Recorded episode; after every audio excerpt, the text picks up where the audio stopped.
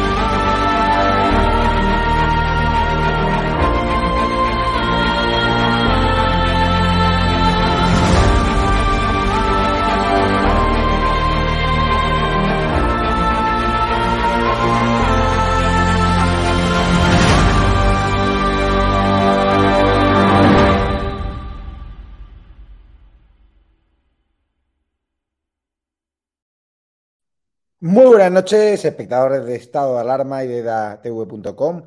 Estaba flipando con un corte que me acaban de pasar de Eduardo Inna insultando a una corresponsal de la Casa Real de la Vanguardia por defender a nuestro querido rey. O sea, me parece brutal. Vamos a ver las imágenes. Este hombre ha perdido completamente los papeles y no acepta que nadie le lleve la contraria. María Ángel Alcaraz, se llama M Alcaraz RM. Ahora verán las imágenes en breve, porque ha habido un encuentro en la Casa Real, un encuentro privado de más de cuatro horas de duración entre el rey Felipe VI y el rey emérito Juan Carlos I, que está muy cabreado Juan Carlos I por el trato que le ha dado su hijo de mandarlo al destierro sin ni siquiera haber estado condenado, ahora que está en absoluto de todas sus causas, volvió como un ciudadano normal y corriente, pudo palpar el cariño que le tenemos muchísimos españoles y eso ha generado muchas envidias en la Casa Real actual, donde la mano derecha del rey Felipe VI, quien decide todo y quien llama a este medio ultraderechista, Jaime Alfonsín, responsable de ese distanciamiento del rey Felipe VI sobre su padre, ¿no? Eh, y también de convertirlo un rey títere, del gobierno de Pedro Sánchez, como se vio en el discurso de Navidad y en otras historias. Y mira que nosotros defendemos a Casa Real y siempre vamos a defender la monarquía parlamentaria, pero el trato que se le ha dado inhumano a Juan Carlos I, ya teniendo una edad y habiendo traído más de 700 mil millones de euros a España, la democracia y haber llevado la marca de nuestro país por todos los sitios, que obviamente ha cometido errores, se censuran, debería haber pagado los impuestos, ya los ha pagado, pero déjenle en paz, dejen disfrutar con sus nietos, dejen disfrutar con su familia, con, su, con la querida doña Sofía, déjenle en paz, que el hombre puede circular con normalidad por España y no tener que vivir en el desierto de Abu Dhabi, donde obviamente vive mm, de forma lujosa, pero lejos del calor de su familia, que se ha evidenciado en San Genco con abrazos muy cariñosos con las infantas. Hoy vamos a debatir con Robert S.R. y con Rafael Luis Monte sobre si debe cambiar la postura, ¿no? El rey Felipe VI respecto a su padre. Vamos a dar detalles exclusivos de cómo ha ido esa reunión. También vamos a hablar de Macarena Olona, que ha ganado. eh, ha ganado eh, y la Junta Electoral le permitirá ser candidata por Granada a la Junta de Andalucía y ella, lejos de conformarse, va por todas y ha denunciado por presunto delito de prevaricación y fraude electoral a la alcaldesa socialista de Salobreña, que intentó hacer una treta por orden de Moncloa para que Macarena no se presentase, dado que ya ahora lo hablaremos con Robert SR. Santelmo ya me hablan de 27 escaños de Vox. 27 y el PP 46.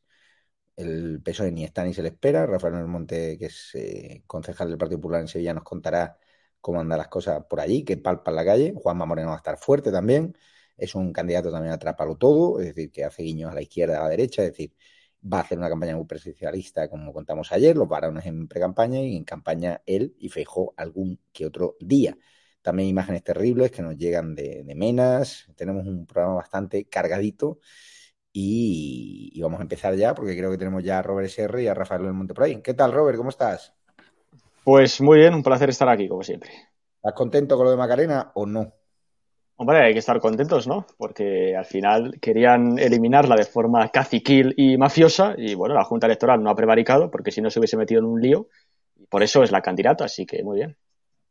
Vamos a empezar, porque tenemos muchas historias que contar sobre todo del rey, pero hoy ha sido el Comité Ejecutivo Nacional de Feijó que ha nombrado sus nuevos cargos. Vamos a escuchar lo que ha dicho Feijó. También hemos estado con Isabel Díaz Ayuso, que creo que la tenemos eh, por ahí. No sé, Ricardo, confírmame si tenemos a Ayuso. Sí, aquí vamos a escuchar eh, primero Feijó, luego viene Ayuso y abrimos ronda del PP sobre estos nuevos cambios, donde Feijó ha laminado prácticamente al casadismo. Eh, ha reafirmado a Elia Pendodo el que habló de la plurinacionalidad por error y lo ha defendido ante su. Nuestro partido no ha nacido hace dos meses, ni siquiera hace dos años, ni siquiera hace dos décadas. Yo sé que lo que se lleva ahora son políticos egocéntricos. Yo me disculpo, yo no soy Pedro Sánchez. Yo sé que hay muchos líderes políticos que creen que el mundo empieza con ellos. Lo siento, yo no soy yo no soy, bueno, yo no soy ninguno de tantísimos mesías políticos que han aparecido en España con la misma velocidad que han desaparecido en los últimos años. Y ya sé también que lo normal para vosotros no es hacer lo que estamos viendo que hacen otros políticos.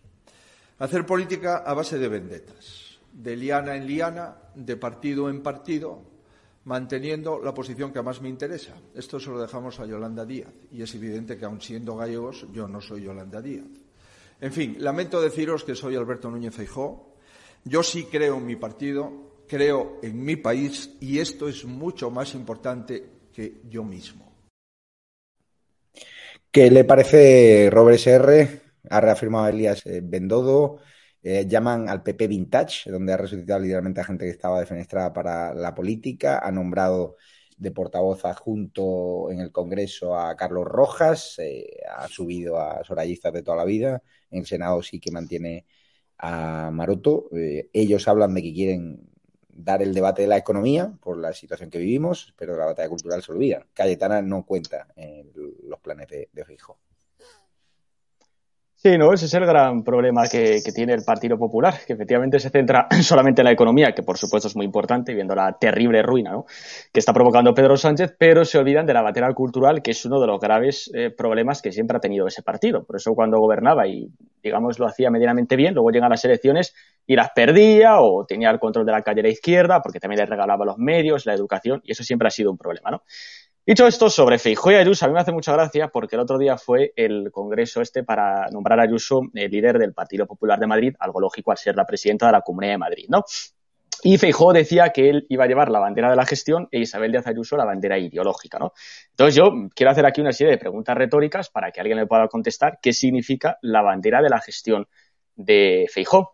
El decir que Galicia es una nación, el seguir con las restricciones restrictivas del chinovirus a estas alturas del mes de mayo en Galicia, el querer perseguir el español, el querer echar a la Guardia Civil, comprar los mantras progres del BNG, políticas lingüísticas lamentables, financiar medios de comunicación, pues bueno, que en Galicia sabemos qué políticas territoriales defienden, claro, es una bandera de gestión bastante curiosa, ¿no? Y luego Isabel Díaz Ayuso dice bandera ideológica. Y ha seguido subvencionando a los sindicatos, haya seguido con las leyes de género, Sale su consejero de educación hace tres meses diciendo que eso de que los padres elijan la educación de sus hijos no se puede. O que los de los machetes son igual de españoles que tú, yo o Santiago Abascal, que también puso ese ejemplo. Pues me parece que la bandera ideológica de Isabel de y la bandera de gestión de Feijo pues no sé, son muy mejorables, la verdad. ¿no? Entonces yo el Partido Popular, de verdad, y esto no lo digo porque no sea el Partido Popular, simplemente porque lo creo, está en una situación complicada, complicada. Eh, luego hablaremos probablemente de Andalucía y, esos sondeos que, has comunicado, pero no sé, yo creo que el Partido Popular eh, está un poco perdido sobre qué es lo que quiere hacer y, bueno, pues vamos a ver qué, cómo, se van, eh, cómo se van desarrollando esos próximos días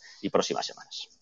¿Qué opinas, eh, Belmonte, el PP andaluz? ¿Cómo ha sentado los nuevos cambios de salir reforzado? Está Elías Bendodo, está Juan Bravo, eh, pero ¿cómo vivís esta nueva etapa del Partido Popular en Sevilla, donde me cuentan que, bueno, no es que estéis muy contentos con cómo amañaron el Congreso del PP de Sevilla, cerrando el grifo a que los afiliados pudiesen actualizar sus pagos y parece ser que la presidenta del PP de Sevilla, Virginia, ha aceptado ir en número 3 de la lista a cambio de que se celebre un congreso extraordinario que ponga paz al PP de, Sevilla en octubre. Eh, bueno, empezando un poquito por el final, por Robert, ¿no? Eh, vamos a ver. ¿Qué, es, ¿qué se está centrado en la gestión?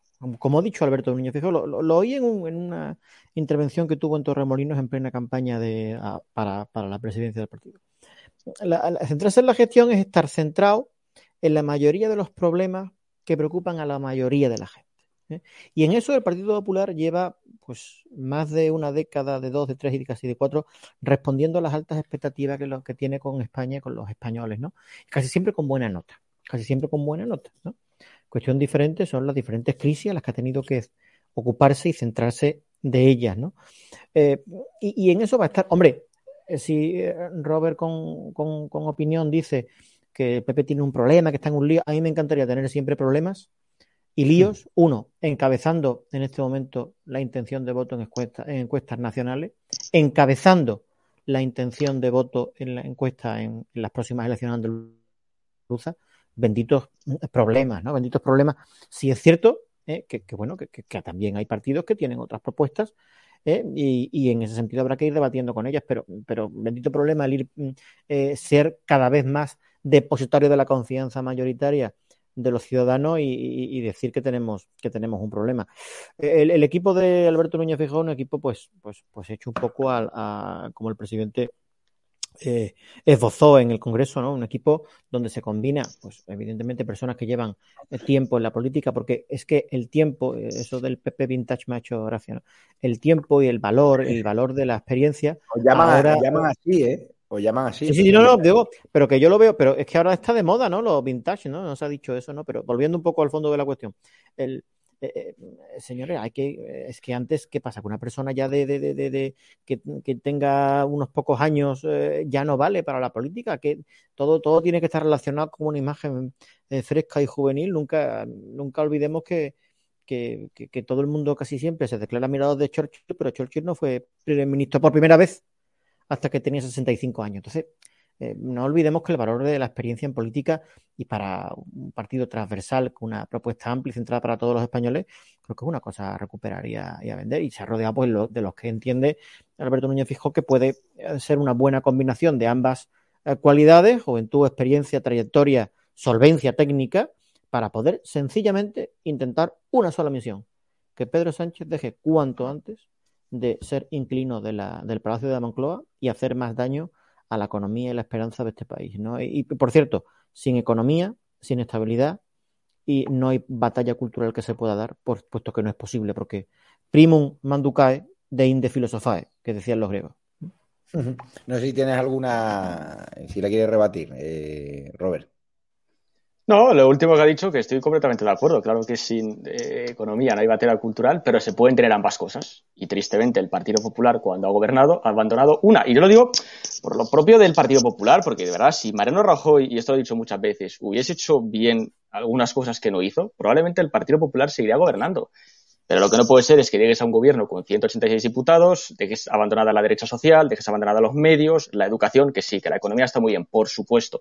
Pero creo que también hay que dejar otras cosas y promesas de campaña que no cumples, pues claro, luego genera una desafección en el votante. Y bueno, pues a raíz de esto, pues vemos también los, problemas que, hemos tenido, ¿no? Entonces, por supuesto, sin economía no hay batalla cultural, obviamente, pero se pueden tener ambas cosas, ¿no? Y luego, bueno, has comentado aquí algo de lo de encuestas, pero si eso lo, comentamos después de Andalucía. Sí, hay mucho de lo que hablar, vamos a escuchar. Eh, vamos a hablar, ¿no? Ya uno de los temas centrales, luego contaremos eh, la tensa reunión que han tenido Felipe VI y el rey Juan Carlos I, los detalles de sus 11 horas en la zarzuela, cuatro horas de tensa reunión con rey Felipe VI, donde ha habido reproches eh, mutuos. Felipe no estaba contento por cómo ha gestionado él su agenda privada, por ese show, ese espectáculo. Yo lo que digo, el show y el espectáculo lo han montado los medios de comunicación, ¿no? Y, él no puede controlar que haya tantos españoles que hayan ido hasta San Genjo a darle las gracias o esta noche a las diez y media se va al aeropuerto Barajas.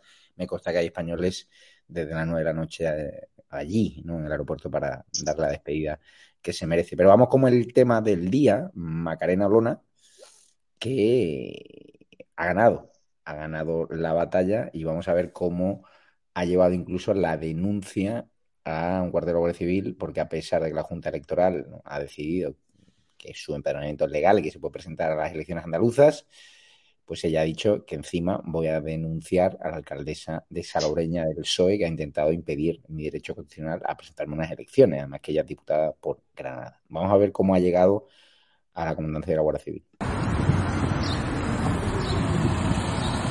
Me cruzo, Cris.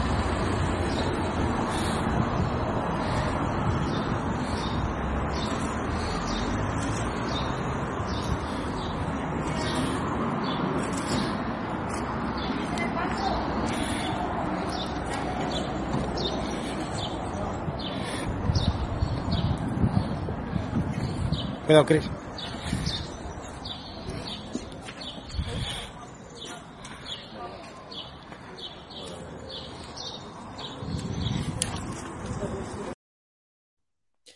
Eh, ¿Qué te parece, Robert, la, la noticia?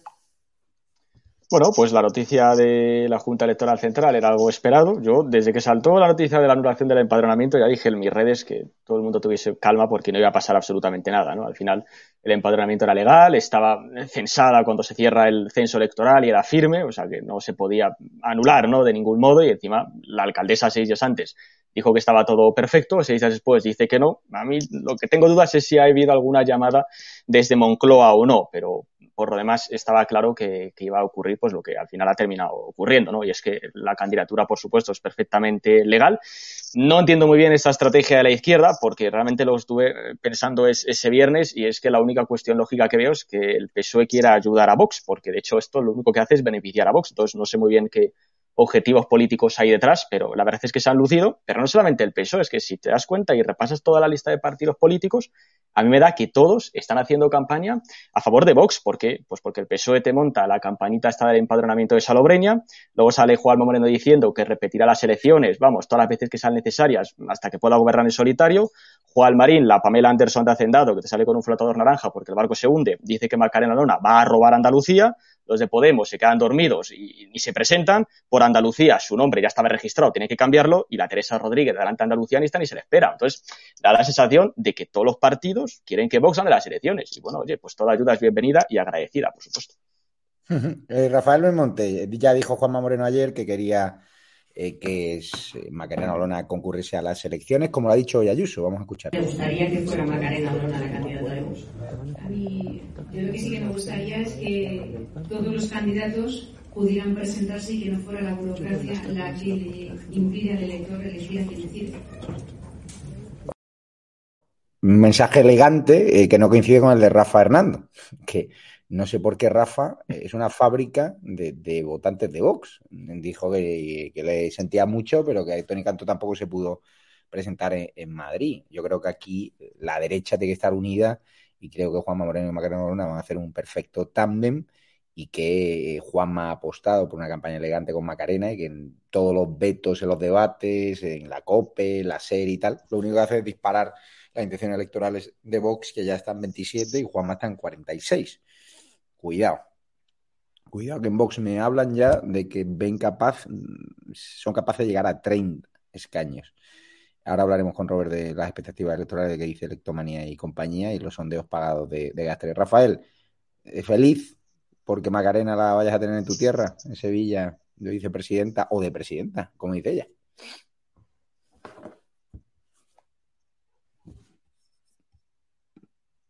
El MUT.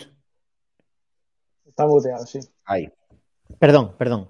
Eh. Si un partido político tiene una cabeza de lista que no sea la burocracia, como ha dicho Isabel Díaz Ayuso, la que limite esa, esa cuestión, ¿no? A, a partir de ahí, tres, tres ideas. Una, una, eh, vamos a ver, que en todo momento el presidente Juanma Moreno ha, ha defendido esa cuestión de confrontar ideas, de confrontar ideas, porque Podemos, eh, me gustaría también saber un poco, la, ayer, antes de ayer, el presidente Moreno eh, eh, anunciaba una segunda bajada masiva de impuestos como propuesta de campaña y la campaña de otros partidos políticos están únicamente centradas en fotografías de su líder o de su, candidata.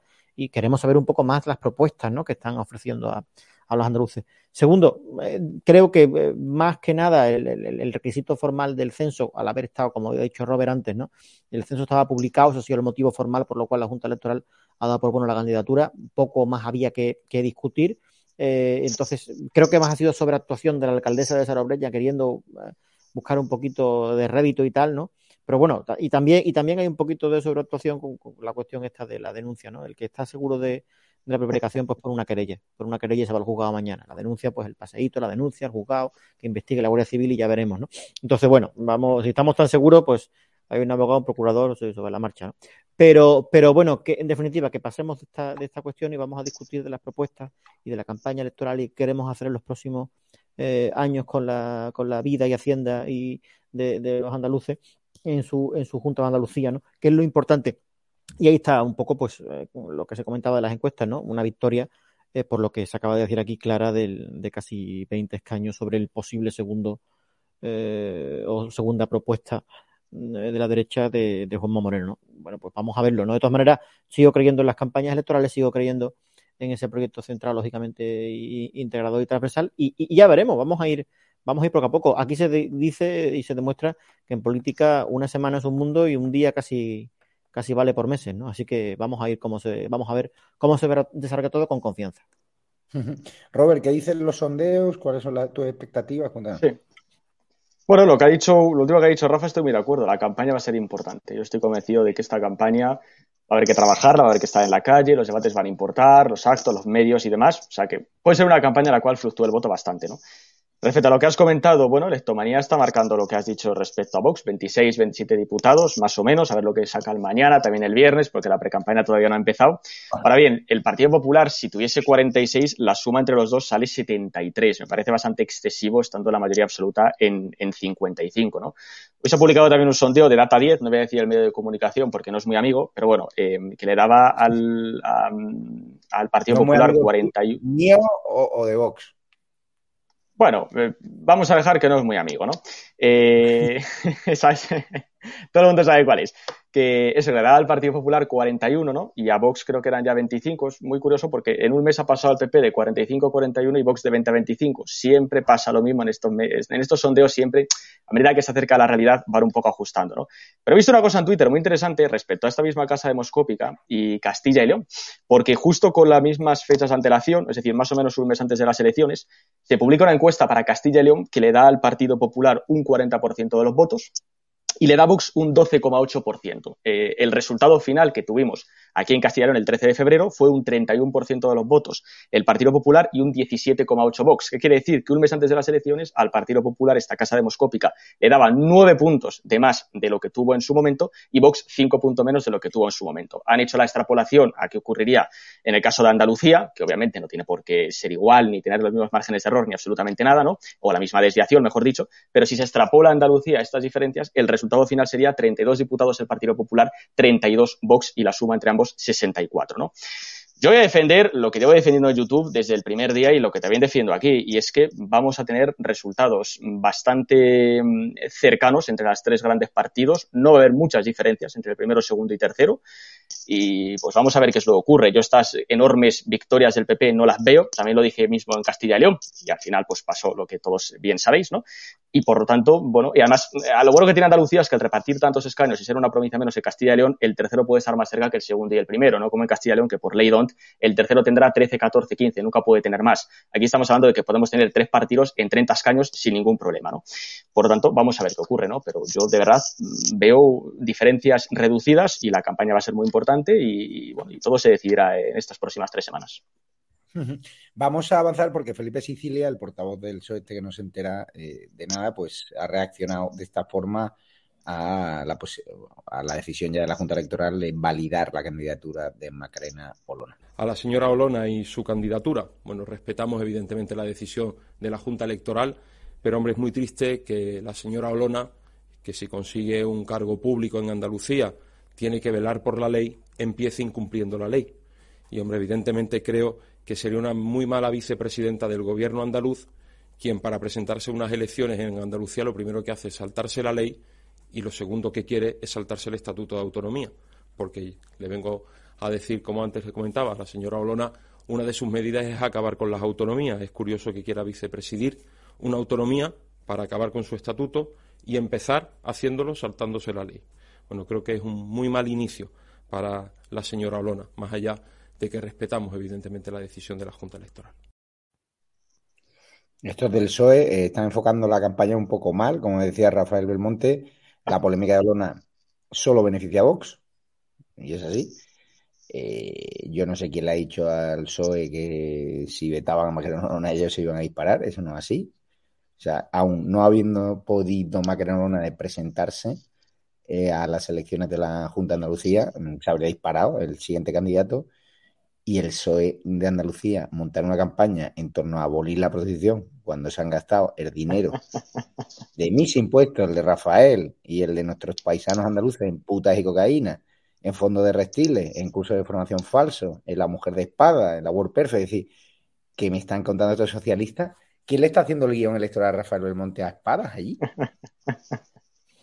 Hombre, no lo, no, no lo sé, ¿no? Yo siempre tengo mucho pudor, lo digo de verdad, comentar las cuestiones internas de cada partido. Sí es cierto que lo que irradia ahora mismo el PSOE son tres cosas. Una, una nerviosismo, pues de ahí, de ahí acusaciones a la desesperada, ¿no? En cuanto hay un, cualquier rumor, se lanzan, digamos, un poquito exacerbadamente con, con argumentos del pasado. Segundo, impostar una cosa que no son, o sea, no hay nada peor en la vida, creo yo, como intentar parecer una cosa que no, que no es y dar, y dar gritos mitineros o ir a dar gritos mitineros a espadas el otro día con Pedro Sánchez diciendo que si los empresarios y los ricos, no sé cuánto, cuando está absolutamente fuera de ese, de ese, de ese target político de los que lo hemos conocido como alcalde de Sevilla, eso es, eso es impostar, entonces es reactivo a, a cualquier voto. Y tercero, que, que la campaña de intentar desacreditar el PSOE, los logros del gobierno del cambio con Juan Moreno a la cabeza, pues ante eso, eh, los andaluces sí tienen memoria histórica, y tienen una memoria histórica, como he dicho antes, de lo que era y de lo cómo estaba gestionando el PSOE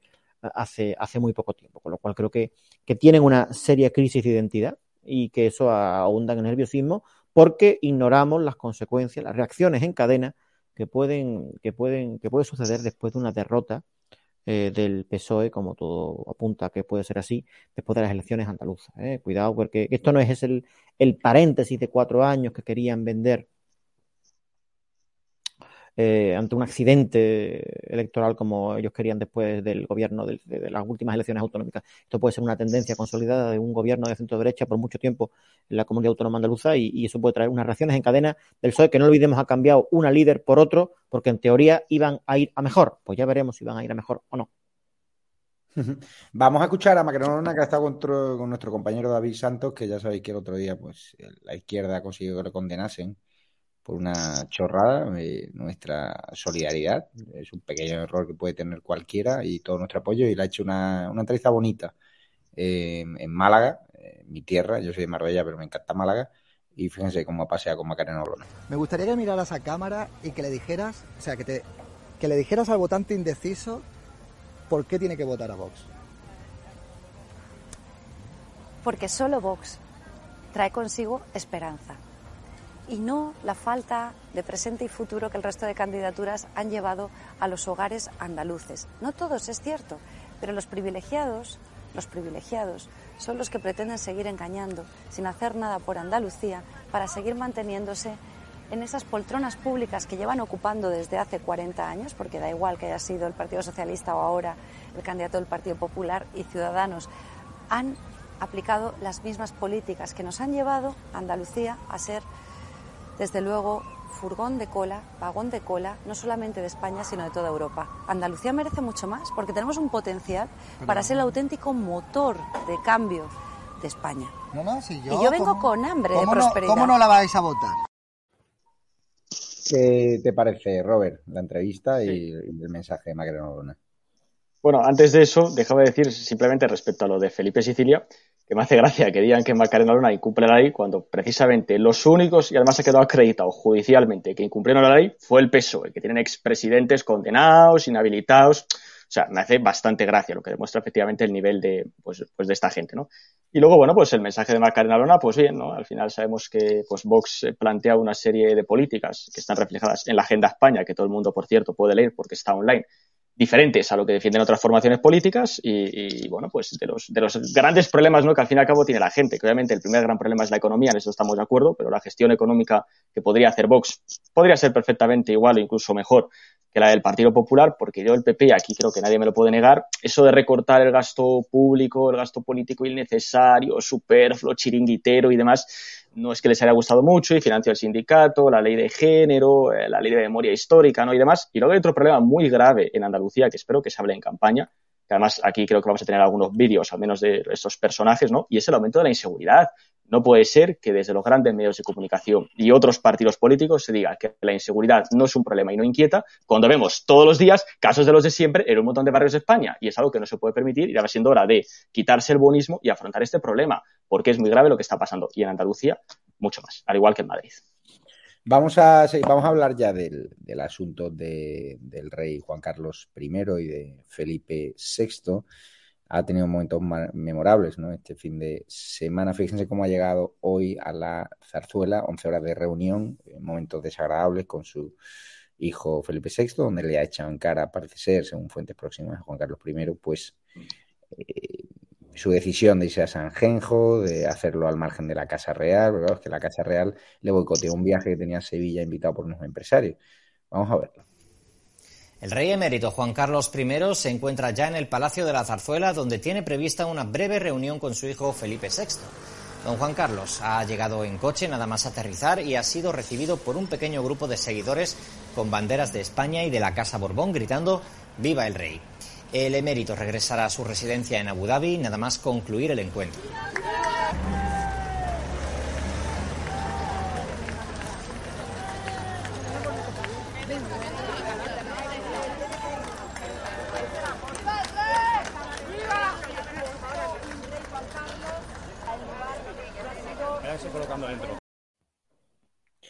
¿Qué te parece los aplausos que ha recibido eh, Rafael del Monte a su llegada a la zarzuela, que se han multiplicado en Sanjenjo? Creo que tenemos alguna foto de lo que ha pasado en Sanjenjo, eh, si la podemos meter en pantalla, eh, fue recibido en el orden de multitudes. Vamos a ver en pantalla, por favor, pues fíjense la cantidad de expectación que recibió, eh, fíjense lo que pasó en, en el encuentro de, de- de balonmano de su sobrino, donde se dio un abrazo precioso que yo he celebrado en redes sociales. Y esto es humanidad, esto es un abuelo, un sobrino, el- a un nieto, perdón. El rey Juan Carlos ha hecho mucho por España, se ha equivocado, pero no hay que tratarlo como lo ha tratado hoy el señor Inda, por ejemplo. Vamos a ver ese momento eh, en el partido balonmano cuando estaba el hombre como un ciudadano normal, como un abuelo corriente.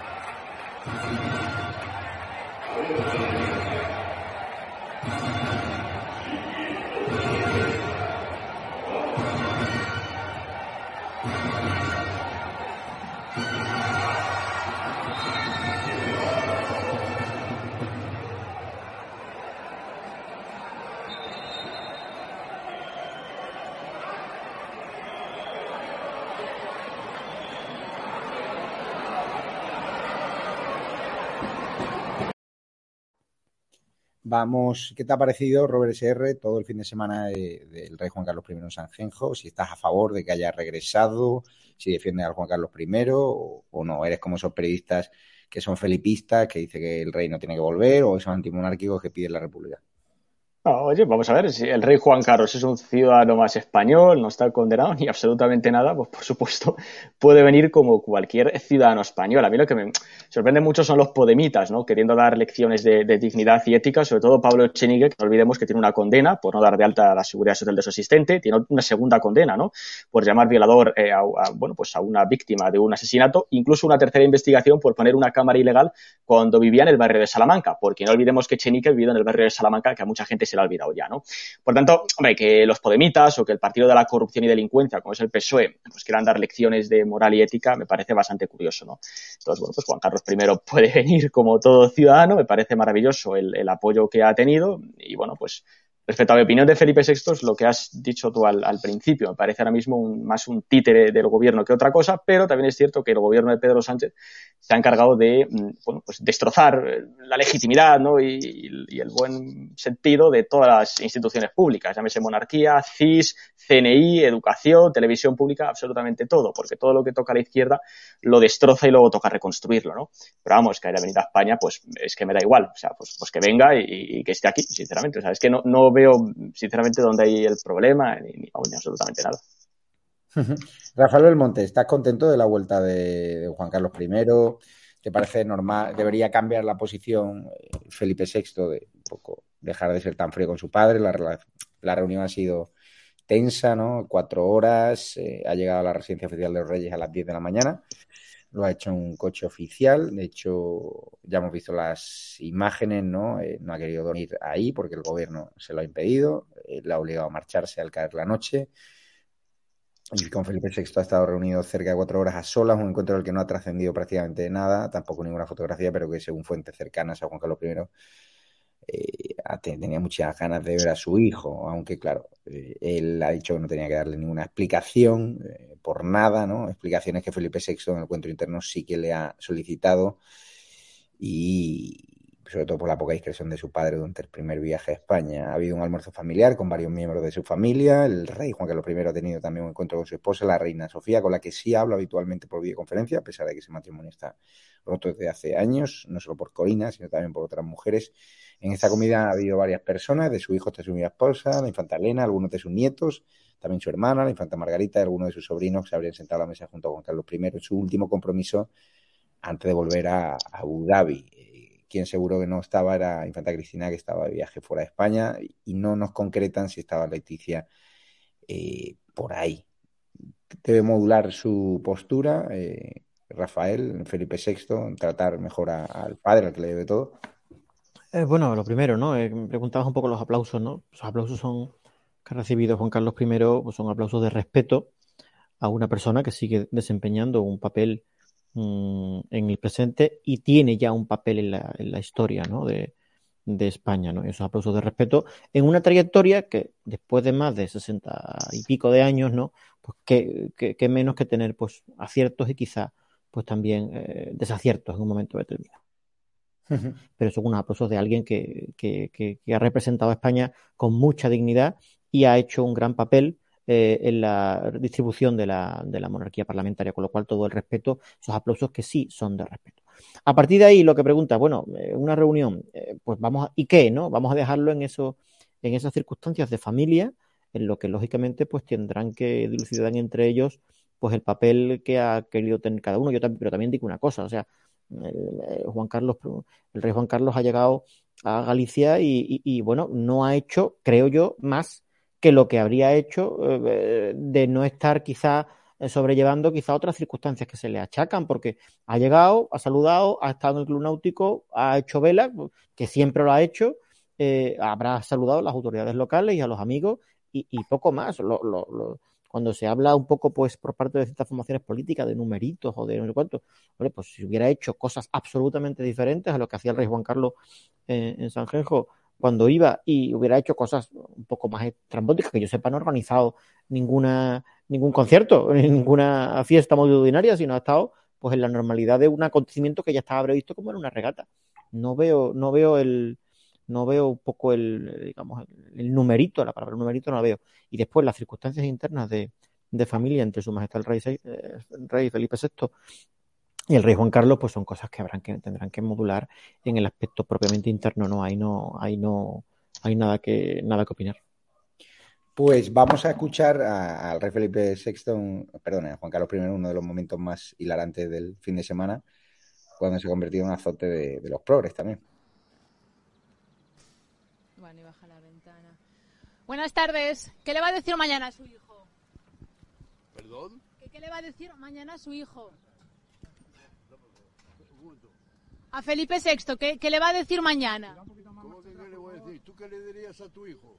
Ay, pues supongo que tendrá ganas de verlo, ¿no? Hombre, muchísimas. ¿Y va a dar algún tipo de explicaciones? ¿Qué tal ha sido su estancia en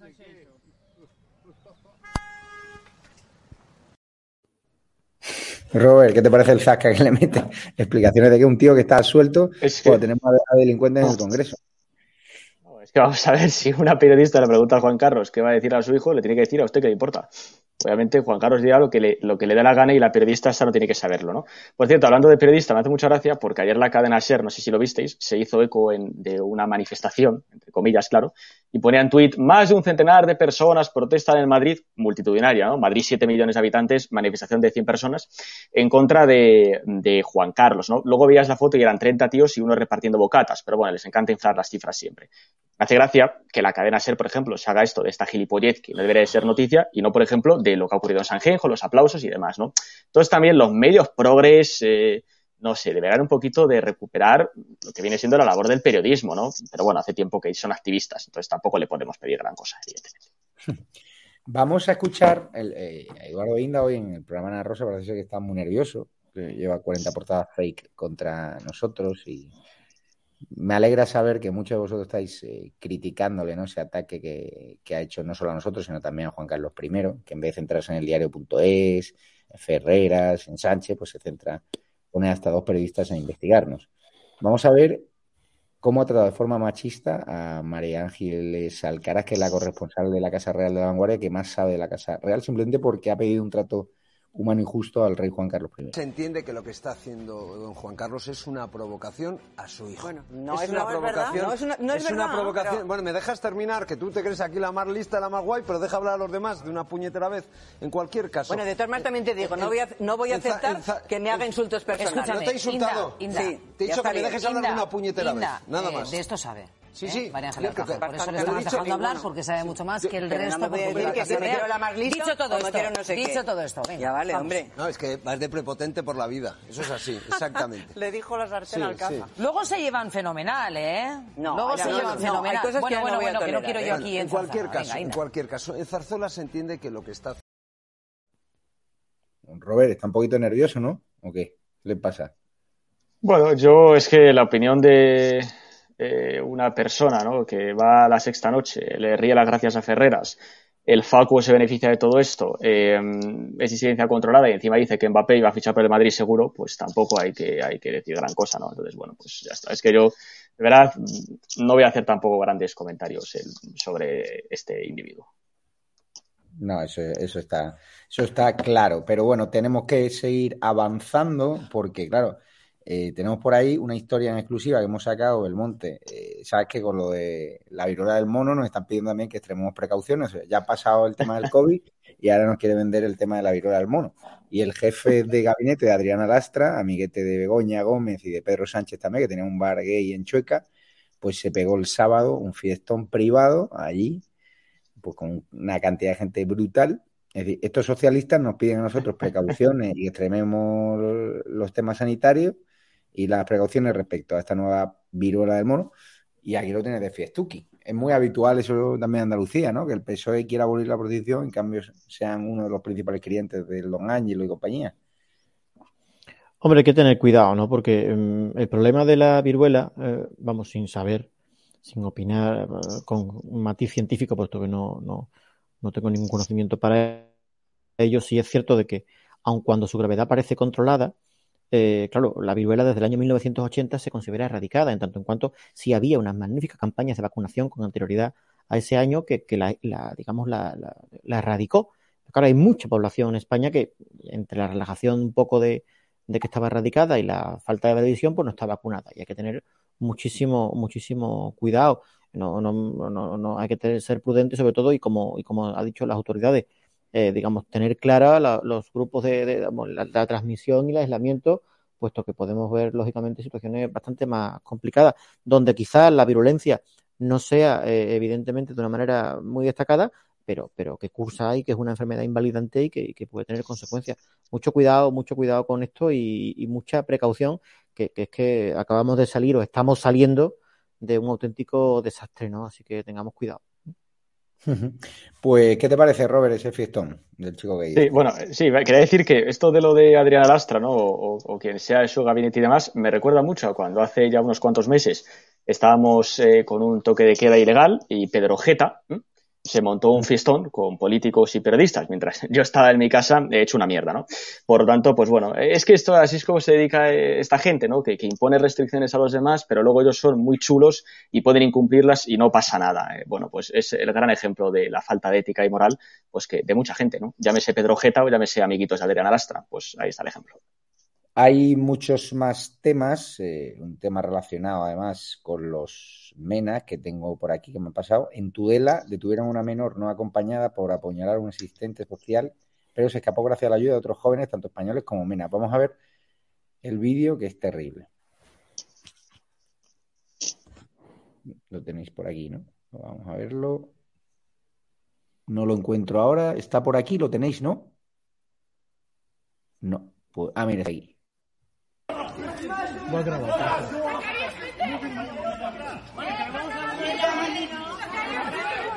¡Zacarías! ¡Zacarías, vete! ¡Zacarías! ¡Zacarías!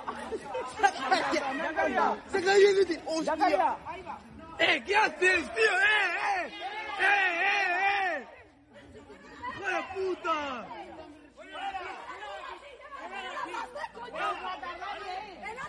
¡Eh! ¿Pero qué haces?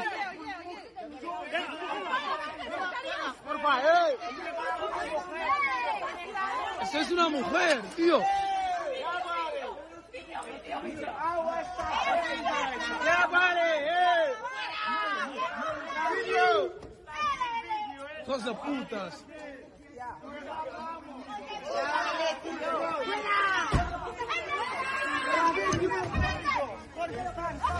¡Va, va, va!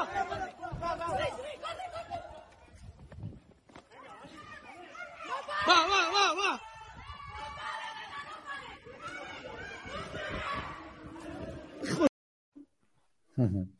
¿Qué te parece, Robert?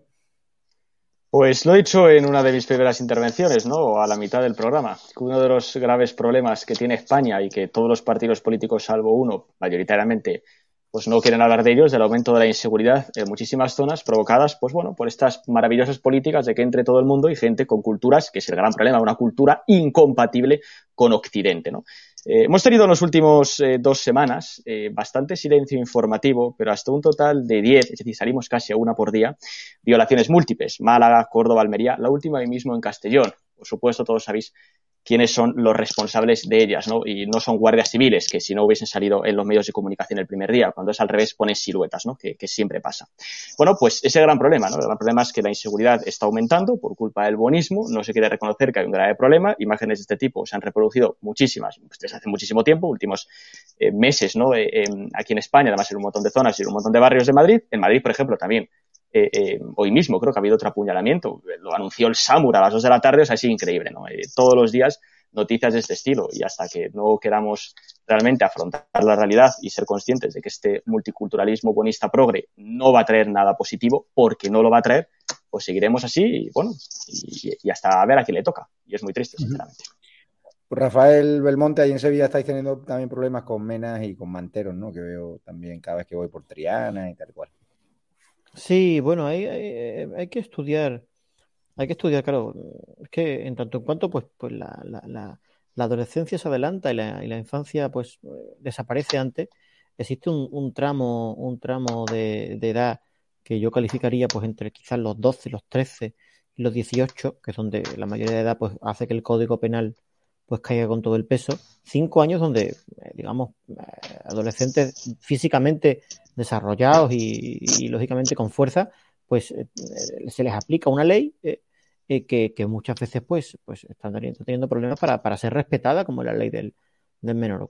Hay que tener mucho, mucho cuidado porque es evidente que el crecimiento, quizás por la misma cultura social, ¿no? El crecimiento de estas conductas entre los adolescentes mm, que, muchas veces no se dan, no se dan cuenta del daño que pueden hacer, pues pueden lastrar eh, vidas de por vida, nunca mejor dicho. Entonces, hay que tener mucho, mucho cuidado, mucho respeto. Hay que, eh, hay que, hay que hacer una revisión muchas veces de, del seguimiento de estas conductas y, lógicamente, dotar a los medios y a, las fuerzas y cuerpos de seguridad del Estado de todas las garantías para poder desarrollar la labor, porque muchas veces, eh, muchas veces pues son, son asaltados, como se ha visto ahí, ¿no? Donde, donde han casi, casi, casi pues, cogido a, la, a esta señorita y salido, salido corriendo sin, sin ningún tipo de rubor. No hay que tener mucho más, mucho más respeto, pero también es significativo que en ese tramo de, entre en donde la fuerza física, física aparece, ¿no? que son los 12, los 13 años con, con, prontitud y los 18, pues hay unos años donde, donde los adolescentes tienen que tener también,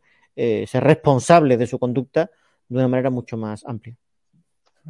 Pues daros las gracias, Robert SR y Rafael Belmonte, también a la audiencia que nos habéis seguido hoy, pese a los ataques, pese a las invenciones pese a las calumnias que Robert ha sido también muy crítico, ya es un disparate, ¿no? No sé si ya sigues todo o has desconectado. No, no, no. Yo ya, yo el primer día. El primer día Robert me llamó preocupado y me dice, ¿qué hay de esto? Y dije, espérate unos días que te vas a reír más.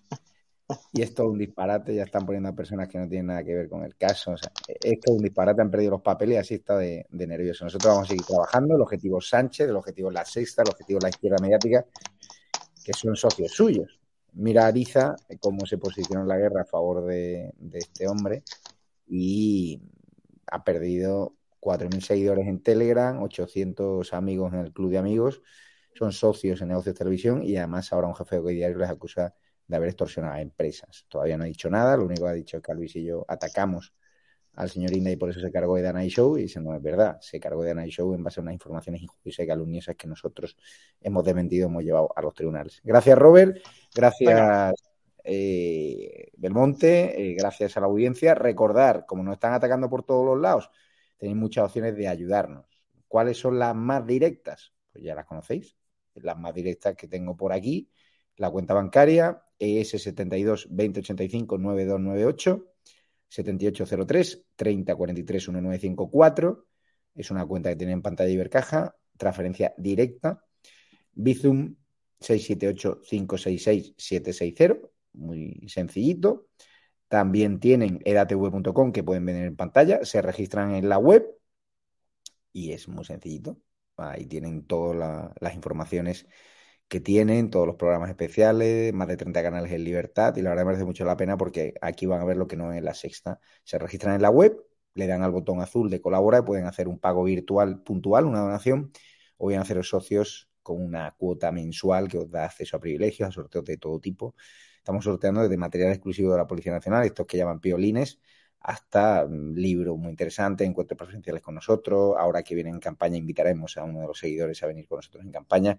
La verdad es que merece mucho la pena. Se registran en la web y luego descargáis la última versión de la app en Google Play, Android TV y en Apple Store. Y nada, esto es por hoy. Daros las gracias por todo el apoyo y esperemos que Felipe VI cambie su postura respecto a Juan Carlos I, que no se deje guiar ni por Jaime Alfonsín ni por la casa, ni, ni por el gobierno. Sabemos que lo está pasando mal. Al final, está entre la espada y la pared y queremos un rey, un rey valiente, ¿no? Como el, rey que dio el discurso eh, en aquel 1O, ¿no? Frente a la Ordego separatista. También tenéis Patreon, también tenéis la comunidad YouTube en el botón de unirse y tenéis distintas fórmulas como PayPal para ayudarnos. Muchísimas gracias y os queremos. Cuidaros.